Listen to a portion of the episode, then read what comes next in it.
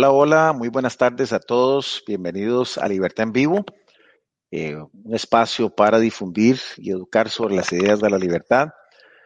Hoy eh, un servidor Alan Canales y Rafael López les saludamos y tenemos un temazo. Tenemos acá jóvenes al estilo libre. Yo creo que es importante también, hemos venido hablando de eh, educación, hemos venido hablando de eh, definitivamente difundir las ideas de la libertad. Y hoy tenemos a un par de jóvenes activos en, todo lo que es la difusión de, ideas de la libertad. Antes de eso, queremos eh, invitar a todos los que nos acompañan a través de eh, Libertad en Vivo en Facebook y nuestro canal también de YouTube a que participen activamente con los comentarios y hagamos preguntas a los invitados de hoy, que ahorita los vamos a, presentar. Y también recordarles que estamos cotransmitiendo con Soy Costarricense y Hablemos de Libertad acá en, eh, este espacio.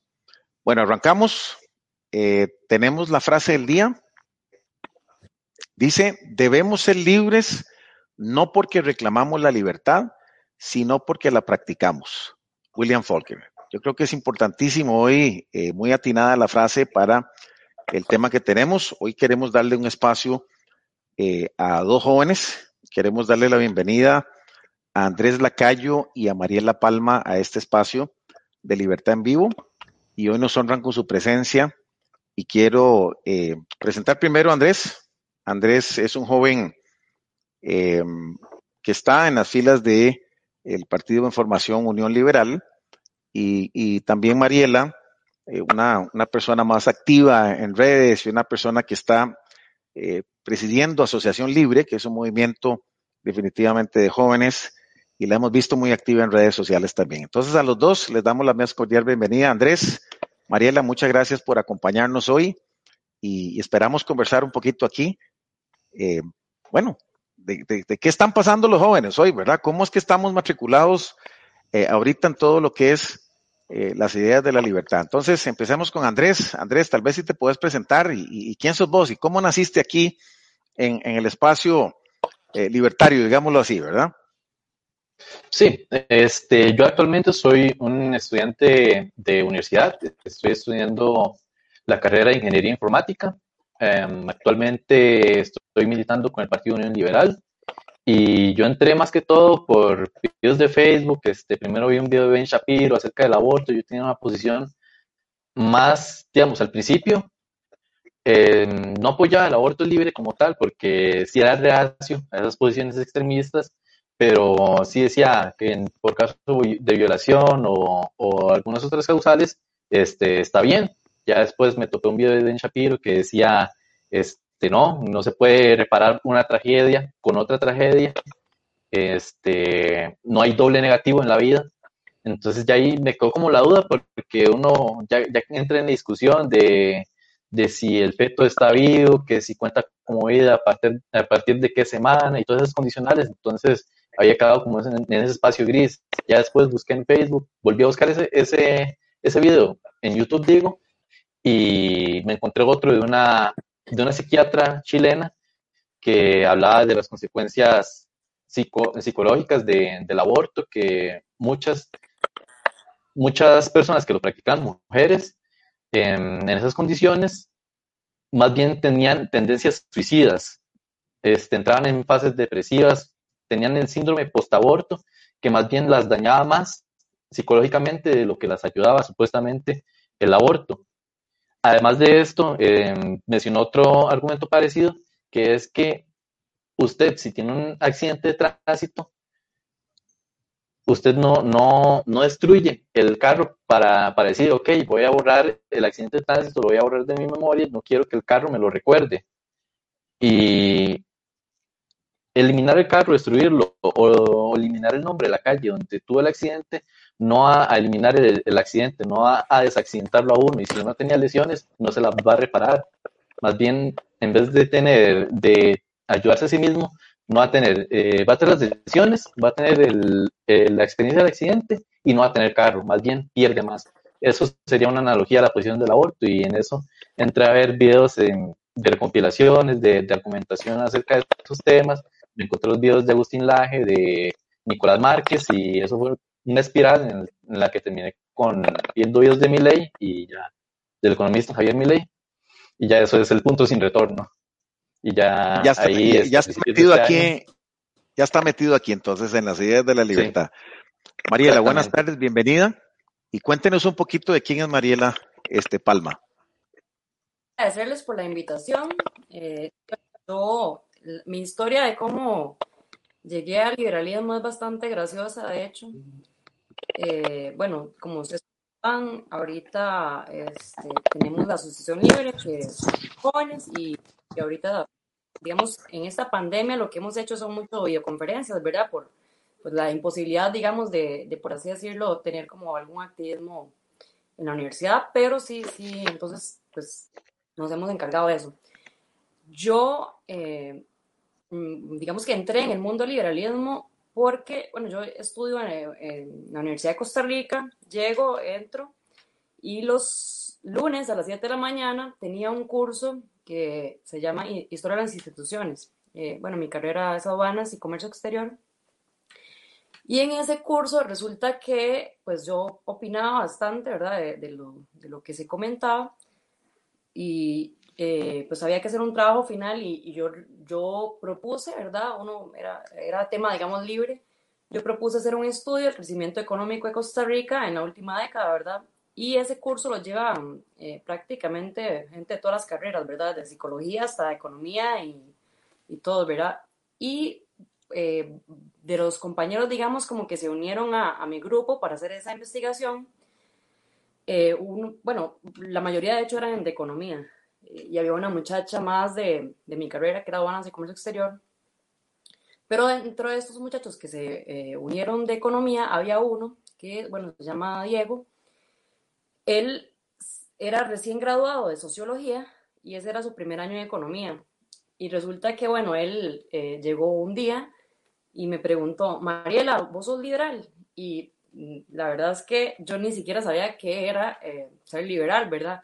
Incluso, y esa es la parte graciosa, yo lo tomé como de que si me estaba diciendo algo, como de que yo era liberal, libertina, ¿verdad? O sea, eso, eso era para mí como, como lo que me estaba preguntando y yo incluso le hice una cara horrible, ¿verdad? Como de, ¿qué le pasa? ¿Por qué me dice eso, verdad? Y pues yo es de Palmares, no sé, como que ese concepto ni siquiera lo manejaba eh, pues de esa manera. Entonces ya como que me explicó y me dice, no, mira, el liberalismo es esto, es una ideología, bla, bla.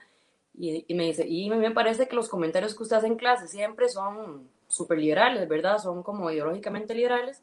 Entonces ya me explicó que él era liberal y que, y que, mis comentarios le parecían totalmente liberales en la clase. Ese era mi primer año de U, de hecho el primer curso que llevé a 7 de la mañana los lunes. Y entonces yo le dije, ah, mira, eh, voy a ver qué es, ¿verdad? Y entonces él me invitó a un seminario que daba, ahí mismo en la UCR, lo daba eh, el economista Adrián Brenes, que básicamente era un estudio del eh, libro de, de, de, Mises, perdón, de economía austriaca. Entonces, bueno, yo fui al curso, ahí pues conocí a, varias gente que ya estaba en, liberalismo, ¿verdad? Que había participado incluso políticamente. Yo, de hecho, los primeros años no participé en ningún partido político, por lo menos estuve cuatro años más o menos de que pues yo era liberal, ¿verdad? Pero no, no me involucré en política, sino que más bien, digamos, desde la academia. En ese entonces había una, un think tank, ¿verdad? Que se llamaba Magui. Y eh, yo llegué, creo que era, yo era la directora ejecutiva, si no me equivoco. Sí, creo, me parece. Sí, directora ejecutiva. Y lo que hacíamos nosotros en ese momento, eh, yo tenía como 18 años, ¿verdad? Eh, lo que hacíamos en ese momento era eh, también seminarios, ¿verdad? Pero era más como académicos, ¿verdad? De formación. Tuvimos varios expositores internacionales y nacionales, ¿verdad? Nosotros trabajamos con esa, con esa organización más como del índole académico, digamos, y formando jóvenes, era, era para jóvenes también. Luego de eso, yo, eh, bueno, hicimos, ¿verdad? También otra organización, que esa era menos académica y más activista, digamos, que era como para, eh, pues, hacer activismo, era un do, tank, ¿verdad? Le decíamos nosotros, que ya eh, era en ese sentido, revolución liberal, ¿verdad? Se llama. Y pues ahí hicimos varias cuestiones así como, por ejemplo, con, con Venezuela, ¿verdad? Nosotros eh, eh, convocamos, digamos, varias, digamos, manifestaciones, ¿verdad? Eh, sobre el tema de Venezuela y de impuestos, pero eso sí era un, un más como activista, ¿verdad? Em, es interesante también una parte de que como yo no me metía, digamos, por así decirlo, en, en, esos primeros años en, en, ningún partido político, entonces eh, yo en la carrera, bueno, me, me, habían buscado para que les ayudara a un partido de fe, porque por cierto, ya, pues ahí no hay ninguno que no sea izquierda, ¿verdad? Entonces, bueno, el, el secretario de comunicación era amigo mío, el que iba, digamos, de candidato, y yo al final accedí a ayudarle porque, digamos, a pesar de que era como de izquierda, era lo menos de izquierda, ¿verdad? Pero igual fue más como para ayudarle a él. Y al final, bueno, ellos ganaron y eh, yo fui parte de la FEOR incluso. Eh, entonces, fui coordinadora de la Comisión de Asuntos Internacionales. Y como parte de, la, la de esa comisión, eh, recuerdo que a pesar de que ellos eran de izquierda, bueno, en, en esa comisión, digamos, yo hacía propuestas liberales y digamos como que tenía libertad de eh, pues hacer eso. Una vez invité a, Adrián Brenes también, a, él mismo, a, creo que era un seminario sobre la, la, crisis mundial, ¿verdad? Desde una perspectiva de economía austriaca. Y bueno, eso fue un evento organizado por la FEOR, ¿verdad? Eh, en la Universidad de Costa Rica hice varias eh, varias veces, muchas veces con estas dos organizaciones, ¿verdad? Que eran Hamagui y Revolución Liberal, eh, stands, ¿verdad? Donde eh, compartíamos brochures y información y los libros y llegaban a, a, hablar con nosotros y a preguntarnos sobre el liberalismo. De hecho, en esa época nadie hacía eso, ¿verdad? Y incluso llegó un muchacho, me acuerdo, del Frente Amplio y hasta me iba a golpear y todo a mí, porque hicimos unos brochures donde hablaba, por ejemplo, del Che Guevara, y, bueno, y la verdad del Che Guevara, qué era lo que había hecho, qué no, ¿verdad? Como para derribar ese mito de que, de que era un héroe, ¿verdad? Y entonces, de hecho, decía el, el, el el Che Guevara, héroe o asesino, ¿verdad? Y entonces, bueno, por ahí empezó, y ya sí, para el 2014, ya sí participé en política con el Movimiento Libertario, fui secretaria general de la Juventud, Mariela, pero digamos ahí nos empezás a hablar desde que entraste a la U, pero antes de eso, ¿verdad? Porque yo no creo que usted estuviera quieta ahí, este, en el colegio, este, participaba usted activamente. Eh, ¿cómo, ¿Cómo hiciste ese clic? No, o sea, a mí siempre me han interesado esos temas, ¿verdad? Economía, historia, política, eso sí, siempre he tenido esa afinidad, pero vieras que, que o sea, eh, como liberal o, o en algún alguna, digamos, parte política o ideológica, la verdad es que no, en colegio sí siempre me gustaba mucho leer y, de esos temas, pero, pero más como un gusto, ¿verdad? Una preferencia. Buenísimo. Y Andrés, ¿cómo hiciste el clic? Entonces, ya no em, empezaste a hablar un poquito de, de, de, verdad, de los temas ahí, este, de aborto, de libertad, pero digamos ya ahora sí, ¿verdad? Cuando empezás a entender de, de de, la corriente liberal y demás, eh, ¿qué, es lo que te hace clic? Este, porque hay un momento, ¿verdad? Hay un antes y un después, ¿verdad? Venís con el gusanillo, también tuviste alguna participación eh, en política, en el cole, este, o ha sido hasta ahorita, digamos, que, que, que te está despertando esta, esta pasión. Sí, no, anteriormente eh, yo en el colegio eh, salí de un colegio público, eh, un colegio técnico, tenía ese chip de, izquierdas, de, más impuestos, de un, una cierta adoración al comunismo. Ya después este, me pasa como a todos, uno entra a trabajar y, ya ese gusto por los bienes, de los, las mieles del capitalismo, ya uno se, se olvida de eso, ya, ya supera esa fase y uno dice, ok, dejemos eso de lado un toque. Eh, yo tengo, Dos años de haber salido del colegio y nada más eh, hace poco, que a finales del año pasado, principios de este, fue que, que estuve investigando más en esos temas, vi ese, el TEDx de, de mi ley, ese, ese creo que fue el, el momento en que hizo clic, porque explica así como por qué es superior, eh, utiliza ejemplos, no sé, esa fue la, la charla que totalmente me convenció y dije, ok, además de, de estar de acuerdo con esos puntos, quiero apoyar ese movimiento, porque ya en ese momento dije, ok, quiero, ya estoy viendo que en Costa Rica no está muy diferente a Argentina y quiero involucrarme en hacer el cambio. Ya esto no es algo que, que se pueda esperar, estamos que a dos años, menos de dos años de la, de la elección, de las elecciones, y pues es, es un compromiso de nuestro futuro, no, no, solo el mío, sino el de todo el país, y, y en realidad es algo que, que urge. Pero, pero, pero Andrés, ahí es importante, ¿verdad? Para todos, ¿verdad? Porque hoy, cuando empezamos a hablar de jóvenes en caída libre, eh, al estilo libre, perdón, no en caída libre, yo creo que también el otro lado, este, es como que, como que algo está envolviendo y no estamos entendiendo realmente que es en libertad donde vamos a prosperar, ¿verdad, Andrés? Entonces, digamos, vos hablas de que eras amante de, pero, pero, pero, ¿cómo? ¿Te pusieron un, un, un CD o qué fue lo que pasó ahí? Que, que, que hiciste clic primero del otro lado, entendiste, pero bueno, ya ahora sí, a la hora de la verdad, a la hora de los golpes, este, de esas escamas se, se, se, se quitaron de los ojos. ¿Cómo sí, es que antes es... entonces algo, algo atrae ahí? ¿Qué, ¿Qué, es lo que te atrajo ahí de esa parte? Sí, eh, la cuestión es que antes no entendía mucho, por eso mismo, por eso mismo es que no entendía mucho y, era fácil decir, eh, sí, que pagan los ricos como ricos, eh, redistribución de la riqueza, el problema es la, la desigualdad y no, y no, la pobreza, era muy fácil, ya, ya por ejemplo, sí, ya uno trabajando eh, comprende que, que, las cosas se ganan con esfuerzo, no, no con subsidios del gobierno, porque el gobierno no le da el bono a proteger de, de ¿qué? 150 mil, 100 mil colones y, es, y eso no es ni siquiera un, un salario base, un, un salario mínimo. Y, y, uno ve que a través del esfuerzo se ganan mejor las cosas y se aprecian mejor. Entonces, en parte es la experiencia, esa experiencia de, de ganarse las cosas, es parte de lo que me hizo hacer clic en el otro lado.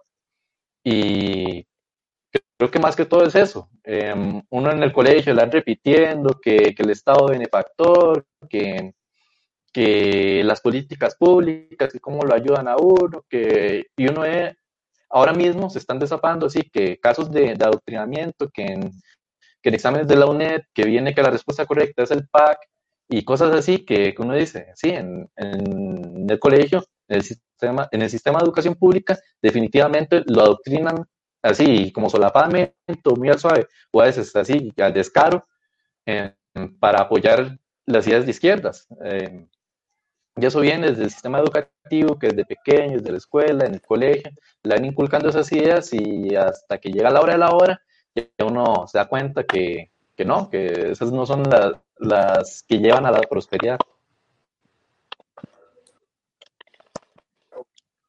Mariela, Chicos, ¿cómo lo ves vos? Vamos a ver Perdón, si Rafa, adelante. Bueno.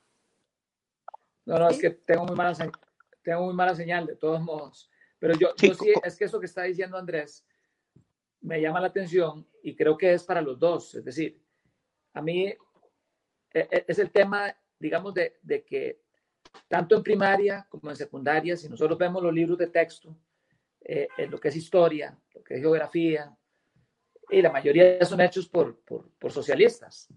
Es decir, nosotros venimos de, de una educación, no sé cómo fue el caso de ustedes, pero una educación muy sesgada con las ideas de, de estatistas, con las ideas este, socialistas. Y eso no es una excepción en la universidad. A mí, a mí me llama la atención, yo, yo, yo quiero saber cómo, cómo logran ustedes en un entorno tan hostil a las ideas de la libertad, este, cómo, cómo han logrado abrir ese campo. Eh, ¿Han sufrido alguna discriminación? ¿Han sufrido alguna persecución por parte de profesores o de compañeros? Me gustaría escuchar un poco experiencias de esa naturaleza, porque yo recuerdo que, bueno, yo estudié en los años 70, 80, imagínense la cantidad de años, ¿verdad? Y había ya mucha presión por parte, digamos, de, la, de los sectores de izquierda sobre uno, ¿verdad? Eh, yo me imagino que eso no ha cambiado o ha empeorado o ha mejorado. Eso es lo que me gustaría conocer y que, y, que me hablaran un poco de eso, tal vez Mariela, que no ha hablado de, tema. Bueno, eh, la verdad, la verdad es que... No sé, si, si, se escuchó bien. Sí, que, sí, sí, Rafa, te escuchamos bien. Eh, yo sé que suena muy cliché, pero la verdad es que yo creo que yo nací liberal porque nunca he sido izquierda. y digamos, eh, aquí lo que pasa, digamos, o lo que pasa conmigo es que yo no soy una persona muy influenciable, digamos. Eh, como muy de que, bueno, esto es lo que yo creo y estas son mis ideas y la verdad es que es muy difícil como que alguien me, me pueda como, pues, cambiar la idea, ¿verdad? Que yo tengo porque además no, no, o sea, yo lo que creo y, y lo liberal no es porque alguien me dijo, mira, tienes que ser liberal o porque me influenció o porque me hizo creer eso, sino que yo misma, digamos, pues leía y de hecho ese, ese amigo que, que yo les mencionaba, cuando él me dijo esto, me acuerdo que eh, me regaló el libro de Hayek, Camino de Servidumbre, y yo sinceramente lo leí y, no me tenía que convencer de nada, sino que simplemente yo leí y decía, ah, mira, yo creo esto, sí, o sea, estoy de acuerdo. Y la verdad es que empecé a leer y a leer más, ¿verdad? Al principio yo leía mucho a Hayek, a Bastia, a Adam Smith, David Ricardo. Ricardo especialmente me gustó mucho porque eh, está muy vinculado, digamos, a, a, la parte de comercio, que es, digamos, lo que, o sea, mi área, ¿verdad? Y, y, también a Adam Smith por ahí, por, por, por, afinidad, digamos, que yo ya tenía con esos temas como de comercio, economía, etcétera. Ya fui leyendo un poco más como Bastia, da, eh, Locke, ¿verdad? Eh, Ayn Rand, mm, Milton Friedman, Mises, Rothbard. Yo diría que por ahí andan como los principales, ¿verdad? Eh, que digamos, por así decirlo, influenciaron académicamente, ¿verdad? Que son pensadores liberales, ¿verdad? Bueno, los principales padres, digamos, del liberalismo clásico, ¿verdad? Que, que son Adam en la parte y, este, Locke, ¿verdad? En la, parte política. La verdad es que a mí me gustaban mucho, pero uno con el tiempo va cambiando un poco sus ideas, ¿verdad? Pero uno mismo es más un autor que otro, ¿verdad? Y durante todos estos, años, la verdad es que yo he, cambiado, digamos, eh, como mi perspectiva, digamos, del liberalismo.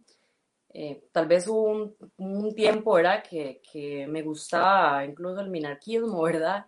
O un tiempo que yo era súper eh, fan de Ayn Rand, ¿verdad? Y poco a poco uno va como también cambiando un poco las ideas porque, y, creo que es la parte más fundamental y que muchos liberales a veces no, digamos, no, no, lo, no lo ven así, y es que yo creo que uno debería de, de pues, leerse las teorías, ¿verdad? Pero no, uno no puede ser un teórico y, y como no contrarrestar eso con la realidad y la, las políticas públicas. Y ahí yo sí creo que la persona que definitivamente a mí me influenció muchísimo fue Otto Guevara. Y le agradezco un montón porque yo tal vez era como muy teórica, ¿verdad? Y entonces a mí me preguntaban algo y yo tal vez era, y, todos empezamos así, me parece. Sí, es que mm, eh, hagan el mío, fulanito dice tal cosa. Mira, pero, pero yo creo que, que uno debería como interiorizar, ¿verdad? Esas teorías y ya pues aplicarlas a la realidad, ¿verdad? Un poco más como a las políticas públicas. Y definitivamente eh, de Otto Guevara yo aprendí eh, esa parte, ¿verdad? Como dejar de que, de que esta es la teoría y bueno, y cómo la aplicamos, ¿verdad? A la, a la, a la política pública. Y, y, por ahí, digamos, creo que, que, que sí, pues, eh, digamos, también fue un eh, otro, yo creo que puede ser la única persona que, que, yo diga como sí, a mí me influenció bastante, sobre todo en esa parte de dejar de ser tan teórica, ¿verdad? Y, y pues llevarlo como al plano real y, actual, ¿verdad?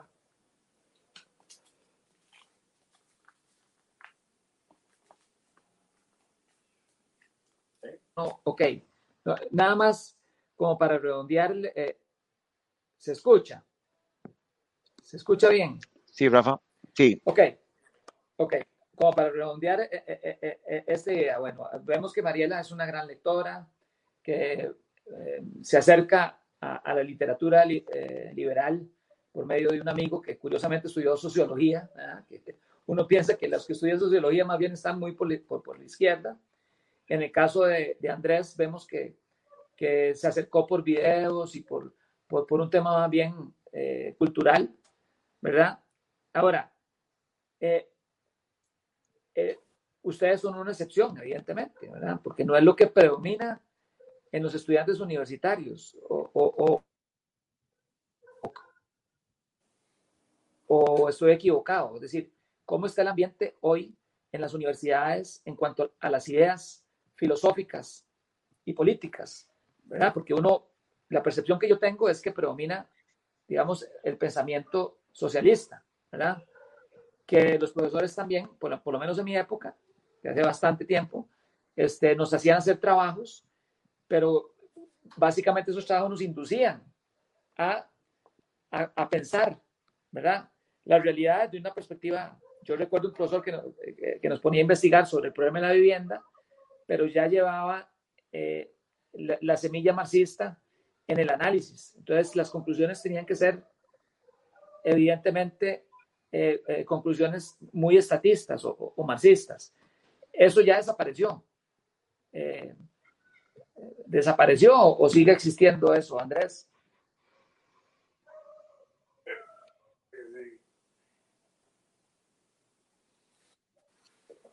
En la, en la universidad. Eh, sí, por, por, mi lado, eh, yo salí muy recientemente del colegio y podría decir que eso de problemas que tienen que ser resueltos por el Estado no, no ha cambiado mucho, la verdad.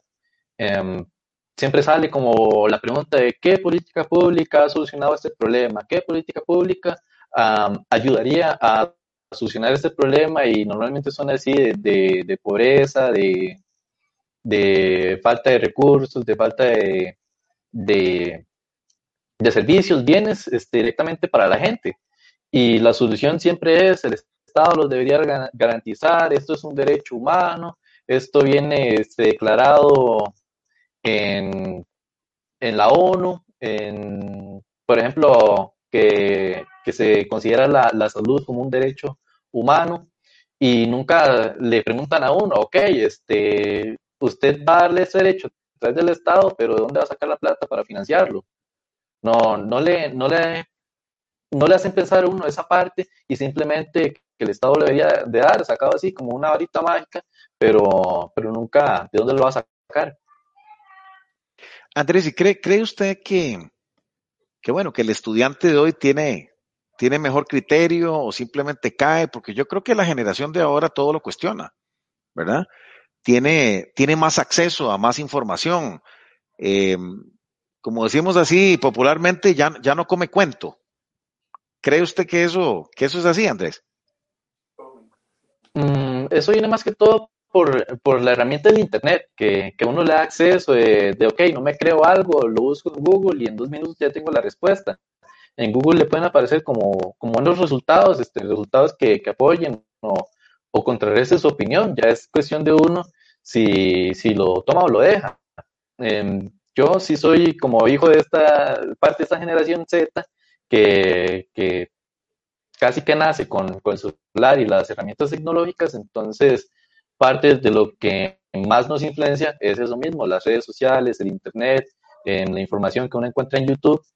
Y ya es, es otra parte de nuestra educación, porque, por ejemplo, uno del colegio ve que no encuentra algo, lo busca en Wikipedia, copia y pega y entrega el trabajo. Listo. Y si, por ejemplo, no, no pudo entender una clase, la busca en YouTube, ya ahí está, por ejemplo, para matemáticas Curio Profe, y es un complemento y que, que influencia las mentes de, de, los jóvenes. Entonces, eso es parte de, de, lo que a uno le dicen, sí, que tal vez no come cuento, pero la, la herramienta como se puede utilizar para lo bueno, para liberar las mentes, se puede utilizar para adoctrinarlas al mismo tiempo. Eh, se puede ver en, Facebook la censura, en YouTube, que, que si dice ciertas palabras, ciertos términos, desmonetizan, desincentivan la creación de ese tipo de contenido entonces, es, es parte sí, parte no. La, la herramienta de, del Internet se presta para, para muchas cosas. Mariela, vos dijiste ahora que estabas, perdón, en, en, en la FEUR, ¿verdad? Estabas en, en, eh, como en el ojo del huracán. ¿Cómo, ¿Cómo reaccionaste vos a eso, verdad? Porque sí, efectivamente, em, ¿cómo, ¿cómo, luchar contra esa, contra esa contraparte? ¿no? Vieras que yo tengo una opinión un poco distinta de lo que ustedes dicen respecto a las universidades y creo que es eh, o sea, la opinión que tiene prácticamente todo el mundo, ¿verdad? Sí es cierto que incluso, ¿verdad? En las universidades públicas, por ejemplo, eh, la UCR, ¿verdad? Eh, en la UNA, etcétera, contratan más bien a profesores, ¿verdad? Con cierto tinte ideológico, ¿verdad? pero eso es, digamos, también ciertas carreras que, digamos, se tiene un contenido, un componente, digamos, más político, carreras que son como el área de ciencias sociales y ciencias económicas, digamos. Porque, bueno, un profesor de biología no se va a poner a hablar eh, como de esas cosas, ¿verdad? Tanto, eh, no sé, de ingeniería, ¿verdad? O sea, tal vez sí, pues mencione algo, pero no son temas que se tocan tan, tanto, ¿verdad? Y en lo que les digo que difiero es que yo creo que ese pensamiento de que las universidades, eh, la gente es de izquierda y punto, es en realidad que les han dejado libre las universidades a, la izquierda, ¿verdad? En general.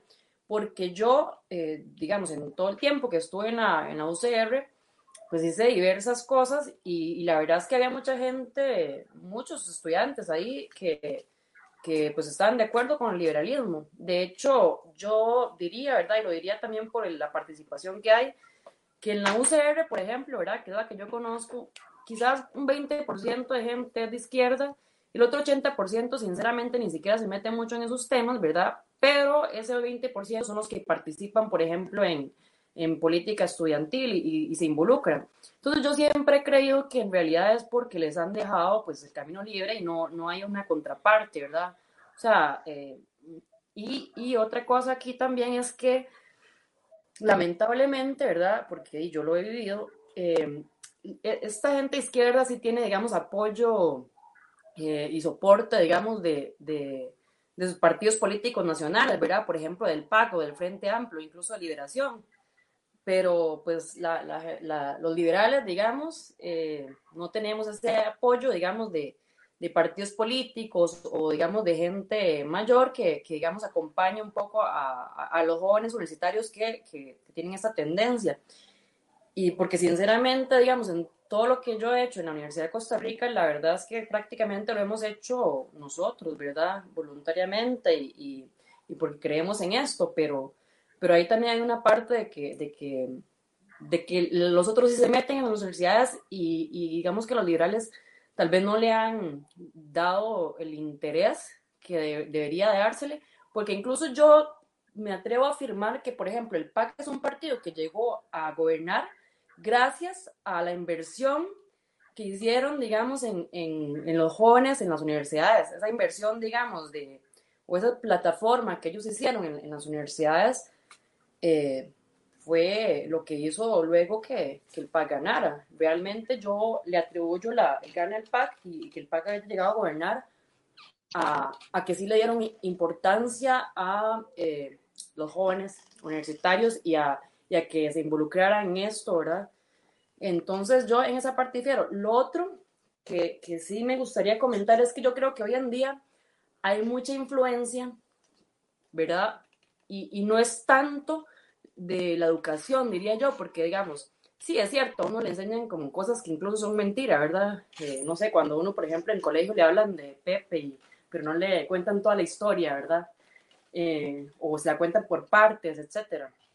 O incluso, bueno, los profesores sociales, ¿verdad? Que son como los que tienen, digamos, mayor influencia en este tipo de cosas, a veces también cuentan, digamos, solo algunas partes o con cierto tinte, ¿verdad?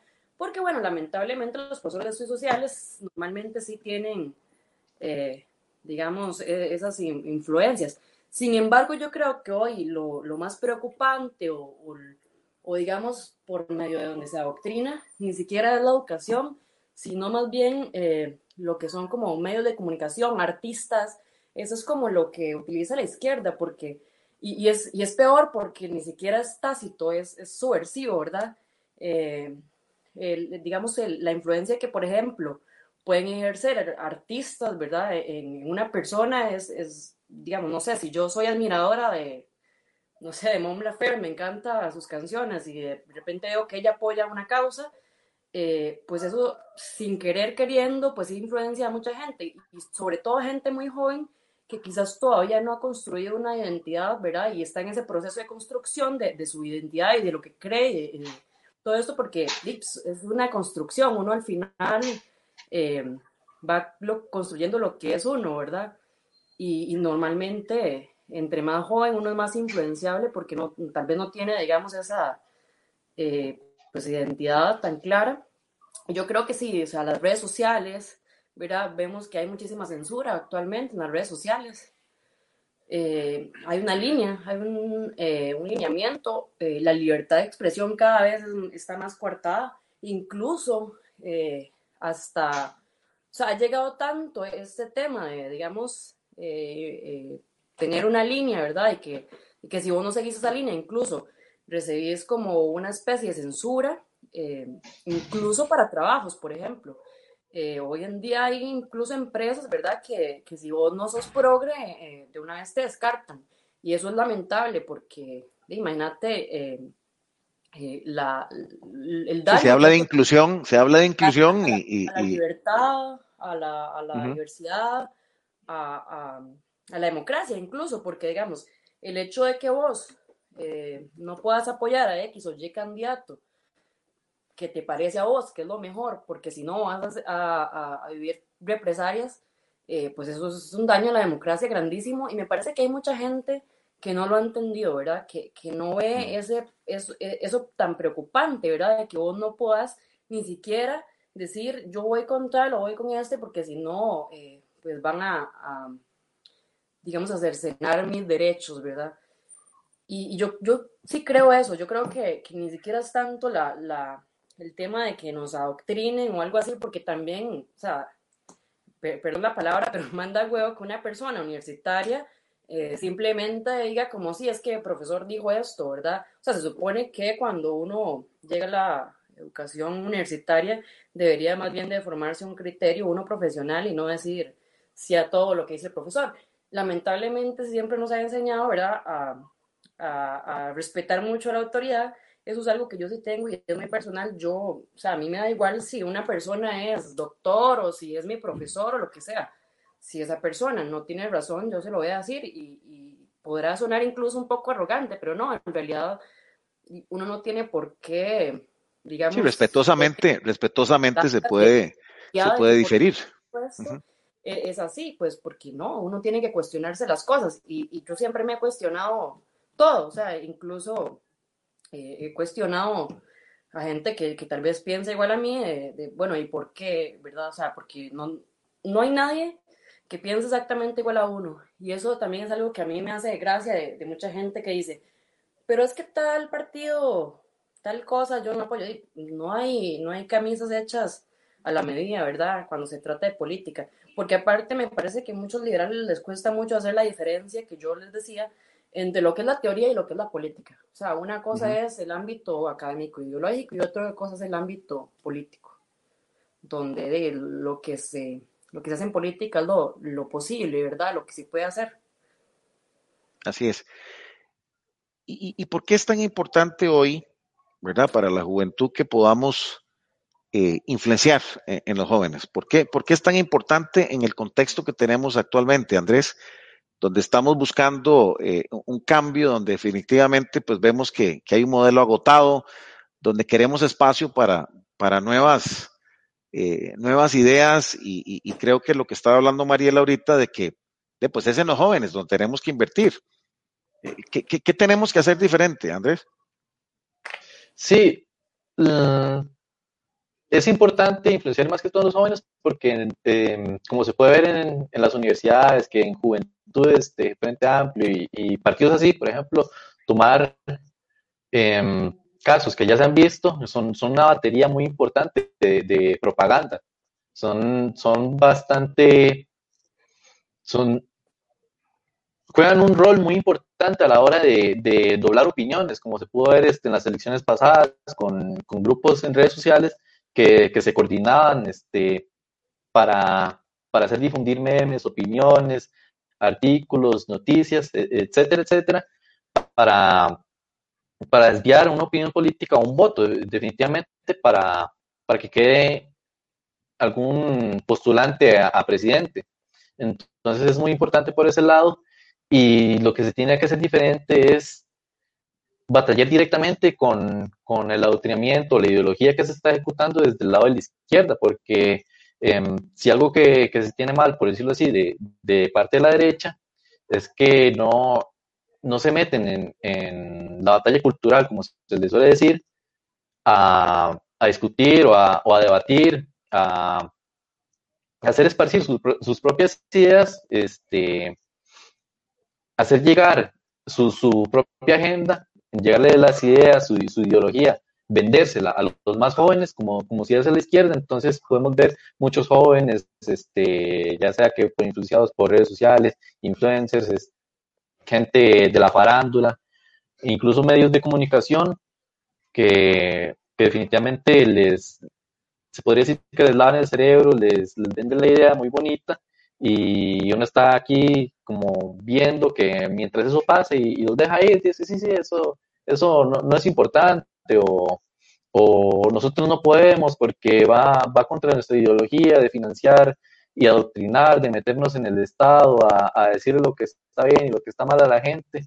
Entonces es, es involucrarse, tomar, tomar, darle la importancia que se merece a, a lo que es eh, hacer eso mismo, de, influenciar las mentes, de, esparcir las ideas para, que las compren y así se genere un círculo virtuoso en el que, ok, este, más gente está siendo adepta a esta ideología, al liberalismo, entonces más, más gente la, la va esparciendo y así sucesivamente va del boca a boca para hacer ver que es el mejor sistema posible en contra de este sistema que ya hemos experimentado que es obsoleto y que no funciona definitivamente. Mariela, vos hablaste algo, algo importantísimo y es el tema de la unión, ¿verdad? Entre, entre liberales y el apoyo y tal. Y, creo que lo que mencionaba Andrés un poco de la apatía o tal vez este, eh, bueno, que, que, que, realmente la gente no se interesa. Es un tema que hemos venido hablando a través de estos programas, de que efectivamente si llegamos divididos a una, a una elección, eh, es, muy, es muy difícil que, se haga algo. Em, ¿Cómo ves este panorama, verdad? Porque creo que nosotros, eh, a través de este espacio Libertad en Vivo, a través de Asociación Libre que vos tenés ahí también, a través de Soy Costarricense, a través de Hablemos de Libertad, a través de muchos canales, eh, creo que el sentir es el mismo y creo que, pues, lo, lo, lo que nos movió a, llegar hasta aquí y empezar a hacer estos espacios es porque efectivamente estamos hartos de, de, un sistema que, que, que nos está empobreciendo a todos, ¿verdad? Pero ¿qué, qué pensás vos? ¿Qué tenemos que hacer para empezar a, dejar de hablar de, purezas entre, entre, la gente que realmente quiere hacer algo este, por las ideas de la libertad? ¿Qué tenemos que hacer, este, Mariela?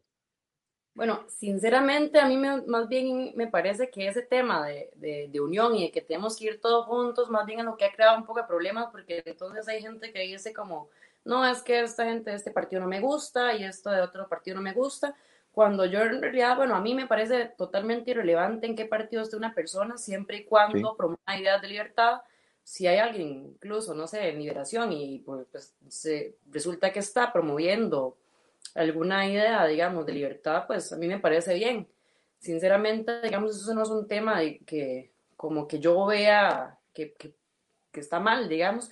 Lo que sí está mal, por supuesto, es eh, que más bien alguien liberal se meta a un partido de esos y entonces eh, mm, en vez de promover lo que cree, pues más bien se acomoda a lo que dice el partido, ¿verdad? Que eso ha sucedido muchas veces. Pero si esa persona está, digamos, promoviendo ideas de libertad, la verdad es que es irrelevante en cuál partido esté, por un lado. Eh, eso de que si, no vamos juntos no vamos a lograr nada, la verdad es que a mí me parece que, que los escenarios políticos mm, no se pueden ir así como, como la gente crea, digamos, yo en este momento les diría que no tengo la menor idea de quién va a ganar las elecciones. O sea, eh, uno pues puede plantearse varios posibles escenarios, ¿verdad?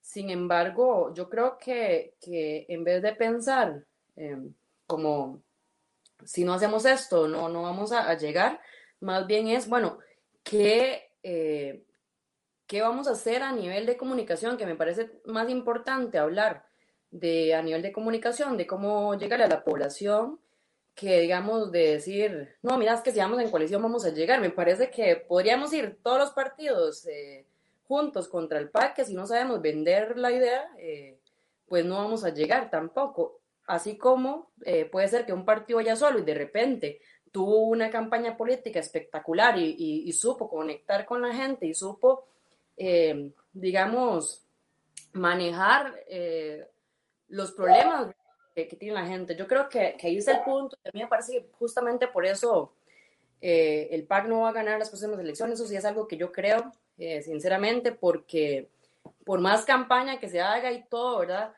A mí me parece, y siempre me ha parecido que el PAC es un partido elitista, súper elitista, porque ellos se enfocan en cosas que la verdad es que la población, eh, no son los problemas de la población, sinceramente, por más que yo diga, mira, eh, sí, no sé, yo, yo soy súper amante de la naturaleza, siempre me ha encantado porque, bueno, yo vivo incluso en medio de una montaña, en un cafetal, en Palmares, y, siempre me ha gustado, pero sinceramente yo no puedo llegar y decirle a, no sé, a una persona que prácticamente no tiene que comer, que no va a poder comer porque resulta que, que no puede, no sé, eh, comerse X animalito porque, porque a mí no me parece. Y Simplemente me parece que todas estas, el progresismo en realidad en general es, es algo bastante elitista. Me parece que los enfoques que ellos dan son, digamos, yo siempre he dicho que son problemas de países desarrollados. Y yo creo que el ser humano no puede estar pensando en, en, temas, digamos, que no son necesidades básicas, eh, poniéndolos como prioridad ante cosas que son necesidades básicas. Entonces, usted me dice a mí que a, ahorita algún costarricense le va a interesar alguno de esos temas cuando no tiene empleo y no tiene que comer, pues yo no se lo creo. Y, me parece que por ahí puede llegar el liberalismo, el partido que sea, aunque vaya solo, si para ganar una elección lo que hay que hacer es conectar con la población. Y creo que, o sea, este país, si no implementa políticas liberales, bueno, ya vamos de picada, vamos en retroceso. Eh, Costa Rica, digamos, cuando fue gobernada por el, por el PUS y, o por, y por Liberación. Digamos que el PUS y Liberación son menos de izquierda, ¿verdad? De lo que es eh, el PAC. Y si usted ve los indicadores económicos, de empleo, cualquiera el que sea, el que se le ocurra, más en, eh, en todo, vamos retrocediendo. O sea, estamos mejor incluso con Liberación y con el PUS que con el PAC, pero podríamos estar mucho mejor que con el PAC y eh, con el PUS y, y Liberación implementando políticas liberales. Y es que a mí me parece que la única manera de esa palabra que me parece que ya perdió sentido de tanto que la han utilizado sin, sin realmente entenderla, porque me parece que el gobierno no entiende qué significa reactivación económica. Eh, y simplemente la única manera de hacer eso es con producción inversión, ¿verdad? Eh, y, creación de, de, puestos de trabajo, comercio, y, la verdad es que lo único, o sea, e, eso es así porque es así, es la única manera de que, de la, que la economía se reactive y eh, lo único que podemos hacer para lograr eso es eh, pues, políticas liberales, políticas de atracción de inversiones, ¿verdad? Eh, políticas que, que, un socialista no va a proponer. Ahorita resulta que, los, que la gente de izquierda está proponiendo cosas absurdas como, pongámosle, impuestos a las zonas francas o subamos los impuestos.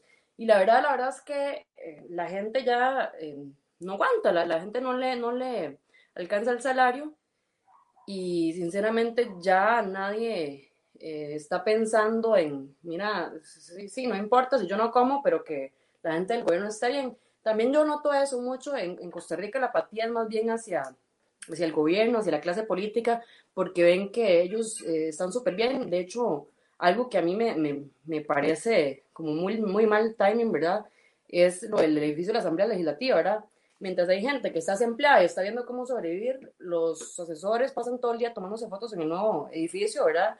Y ahí, ¿verdad? Y, eso es chocante para, para, la población. Es chocante que mientras que ellos están mal y, que, y que entonces los, asesores están ahí simplemente estrenando el edificio y, y, pues restregando en la cara de, mira, nosotros estamos bien, no pasa nada. Es más, esta pandemia lo que nos ha dado es más tiempo libre, no hemos económicamente no nos afectaba, ahí nos llega el salario todos los días y, pues la gente sí está siendo afectada y me parece que hay una desconexión muy grande de la gente que está en política con la población en general.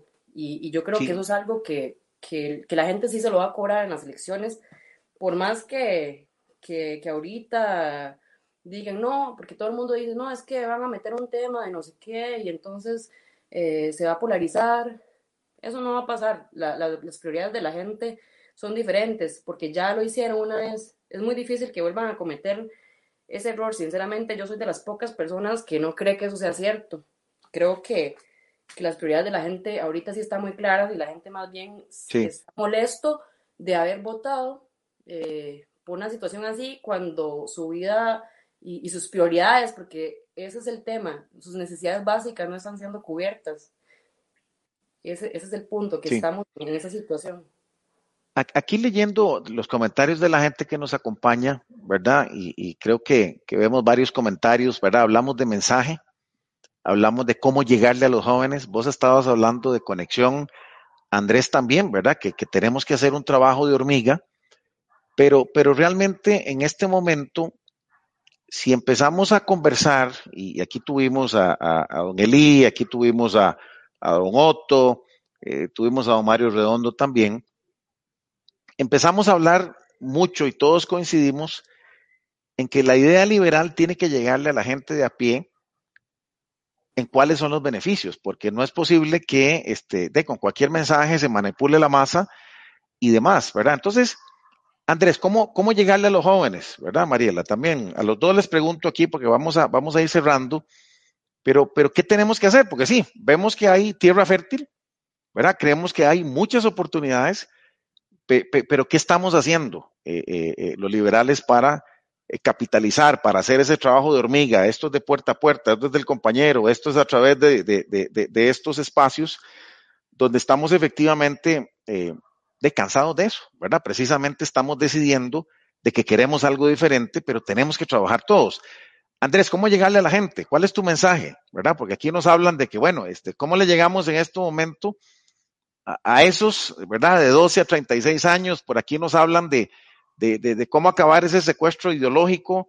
Em, ¿qué, qué, tenemos que hacer aquí, los jóvenes, para, para, para sacudir un poquito y, no dejar eh, eh, eh, esa influencia y esa, esa manipulación, ¿verdad? Que, que, nos, que nos lleve a, simplemente, como decía Mariela, no ver que realmente lo que nos va a hacer la diferencia son las políticas liberales, es menos Estado, es menos, es, es, más apertura, es dejar que la gente progrese para traer riqueza a, a un país. Andrés, primero empiezo con vos. Sí, de lo poco que yo he notado, en en lo que es el liberalismo en general es que se, se pegan mucho a la academia, digamos, está muy bien, es muy bueno eh, educarse y todo eso, de, leer libros y, y, es totalmente ideal. Pero algo que tiene muy bien la izquierda es que ellos apelan a las emociones muy bien, venden un relato, ellos reducen el, no, no les hablan de la, de la, teoría marxista, no, no les dicen, sí, de la curva de Laffer, no, ellos llegan y les dicen, vea, es que el rico tiene y ustedes no, es porque el rico les quita, entonces es, sería lo ideal, es necesario bajar como el nivel necesario para entender los discursos liberales. Entonces, tan solo decirle a la gente, vea, es que los impuestos son los que nos tienen. Sí, los impuestos para qué? De crear empleos, los impuestos para, para darle al presidente de comer, los 56 millones que, gasta anuales, los, la gasolina que, se gastan los diputados, los pluses salariales, los salarios de los rectores, todos esos hay que dejárselo ver a la gente que lo último que, le, que hacen los impuestos es beneficiarlos a ellos mismos. Vale ese, ese nivel al discurso, que la gente de a pie lo pueda entender así, este, si es necesario, con manzanitas, el Estado viene y le quita dos y nunca se las devuelve, para, para, ganar adeptos, no, no necesite venir y leerse tres libros para entender las referencias. Eso es como un paso necesario y, y al menos por mi lado, yo cada vez que puedo, decir si me dicen, ok, es que yo tengo que pagar el seguro, vea, la caja hace esto y esto y esto y usted no va a tener pensión porque el IBM va a quebrar de aquí a 2030 como mucho. Entonces, es decirle, darle los datos a la gente, tampoco es este, decirle mentiras, mentiras descaradamente, pero mm, reducir las estadísticas a algo entendible, algo que, que alguien de a pie, a, algún agricultor, todos puedan entender para conectar con ellos, se, sientan de que no, no es un, un académico hablando desde un, una torre de marfil, y contrastarlo directamente con, con el PAC, que tienen sus, sus intelectuales que dicen esto y lo otro, y, y ver que, por ejemplo, las mujeres, ellos hablan de feminismo, pero las mujeres son las que tienen el mayor nivel de desempleo, creo que está aquí en el 30%, 40%, para los jóvenes 30% de desempleo, entonces para ellos preguntarles, ¿qué usted quiere apenas salga del colegio, salir a trabajar, tener un trabajo, o tener que esperar seis meses para, para que se abra una plaza, porque esa gente lo que quiere es hacer ponerle impuestos a las zonas francas y esas son las que más generan impuestos y lo más irónico es que hay un sector en las zonas francas muy progre que están justamente de acuerdo que, con las políticas que, los van a dejar desempleados.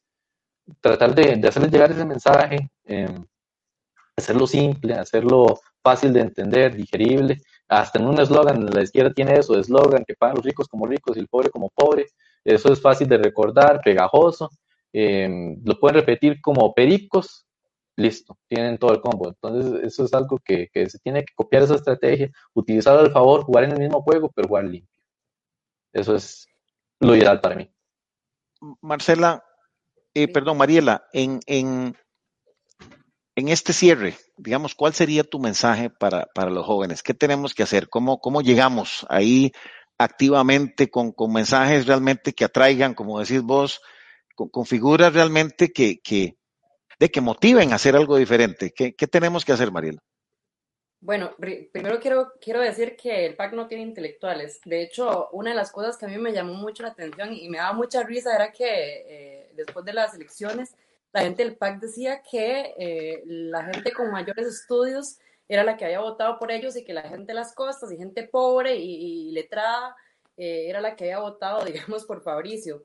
Y a mí eso me da mucha risa porque, pues, los datos son correctos, pero la, lectura es falsa, porque en realidad no es eso, no es que, bueno, incluso me parece, siempre ha tenido un discurso muy elitista y muy ridículo en ese sentido, porque para mí una persona por tener un título no es más inteligente que otra, ¿verdad? Y, y, ellos eh, en su discurso básicamente eh, discriminaron a la gente, digamos, que, que, no tenía un título como si eso fuera, ¿verdad? súper pero no, la realidad no es que votaron por el PAC porque eran más inteligentes y tenían doctorados, no, la realidad es porque eh, la gente eh, humilde tiene otro tipo de necesidades que son las que mencionaba, que son esas necesidades de país subdesarrollado, porque Costa Rica es un país subdesarrollado. Y, y, esas otras necesidades que el PAC propone son de países subdesarrollados que por supuesto es una persona que, que tiene cubiertas sus necesidades básicas, eh, pues no le va a importar porque, porque sí, viven como si fuera un país desarrollado, ¿verdad? Otra de las cosas interesantes es que el discurso de la izquierda, de, de por ejemplo, y por ahí tenemos que, que, que, que empezar, de que, los pobres, eh, que contra los ricos, etcétera. Bueno, es interesante, ¿quiénes son los ricos? ¿Verdad? De hecho, a mí me da mucha risa cuando Sofía dice los ricos más ricos. Bueno, ¿quiénes son los ricos más ricos, verdad? Eh, bueno, aquí en Costa Rica, la desigualdad generada por el Estado porque son los empleados públicos, ¿verdad? Por ejemplo, en la Universidad de Costa Rica, los que tienen salarios de 8 millones, mientras que la gente humilde, la gente que está en el sector privado, no sé, vendiendo empanadas, si acaso tiene eh, pues sus ingresos básicos. Entonces, más bien yo usaría el discurso de ellos. Ah, de verdad, entonces, eh, contra los ricos. Bueno, vamos a ver quiénes son los ricos, ¿verdad? Porque hay gente que gana 8 millones de colones, ¿verdad? En UCR eh, por ejemplo, por dar uno de los ejemplos, y, y es gente que no le está dando empleo a nadie, ¿verdad? Es un salario para ellos, mientras que hay emprendimientos que, que digamos, pueden llegar a ganar eso y le están dando empleo a otra gente. Abraham decía que uno puede ignorar la realidad, pero no las consecuencias de ignorar la realidad. Y yo creo que es demasiado evidente eh, los, lo patéticas que han sido a nivel mundial cualquier país que haya aplicado el socialismo. Entonces, a mí ni siquiera me parece como que debería de ponerse uno teórico ni nada, es simplemente vea. O sea, como usted decía antes, hay internet. Bueno, vaya y vea qué ha pasado en los países más socialistas. Los, a los pobres les va peor. Entonces, por ahí el liberalismo realmente ayuda a la gente a salir de la pobreza. Y, y así es, y así ha sido, y hay miles de pruebas. Entonces, bueno, el discurso, yo podría decir que es que me importan los pobres y soy socialista, pero es absolutamente falso, porque los pobres, cuando han logrado salir de la pobreza en países menos socialistas, y entre menos socialistas, más sale la gente de la pobreza. Entonces, yo creo que para hablarle, digamos, a, los jóvenes, a la gente en realidad, y pues hay que decirle, bueno, vea la realidad, no lea lo que dice ahí, vea la realidad, vea a su alrededor y qué, es lo que pasa. Y, y, o sea, la realidad no se puede ignorar, ¿verdad? Y en cuanto a los jóvenes, yo sí creo que eh, hay que entrarle a temas que le interesen más a los jóvenes, ¿verdad? Porque quizás eh, una de las cosas que nosotros sí hemos intentado hacer es que, bueno, si Andrés estudia informática, bueno, pues tratar temas que le interesan a él desde ese lado. Que si a mí me gusta el comercio, bueno, entremos al liberalismo por, por esto, ¿verdad? Eh, entonces yo, yo digo que son eh, pues cosas temáticas. Si le gusta el fútbol, bueno, entrémosles por el fútbol, ¿verdad? Entonces yo creo que es más como de... Hoy más de mensaje. Eso, en, en mercadeo eh, se usa, bueno, ya, ya la gente es como por tribus, ¿verdad? O sea, eh, la gente ahora se agrupa por, eh, digamos, preferencias. Y a mí me gusta esto, entonces yo me hago un grupo de esto y, compartimos por eso. Entonces yo creo que, que es eso. Y, y, y, no hay un mensaje único para todos los jóvenes, sino más bien un, un, mensaje por afinidades y por tribus, como, como se le llama, ¿verdad? Que hay que entrarle por temas que les interesan a los jóvenes. Buenísimo. Bueno, se nos, se nos acabó el tiempo. Y se, se, se, nos acaba el tiempo, Mariela y Andrés, de verdad que muy, muy honrados con, con tener dos jóvenes al estilo libre, ¿verdad? Por eso, por eso llamamos a esta, a esta entrevista o a este conversatorio, porque sí necesitamos entender qué es lo que está pasando con los jóvenes, ¿verdad? Y creo que podemos resumirlo así.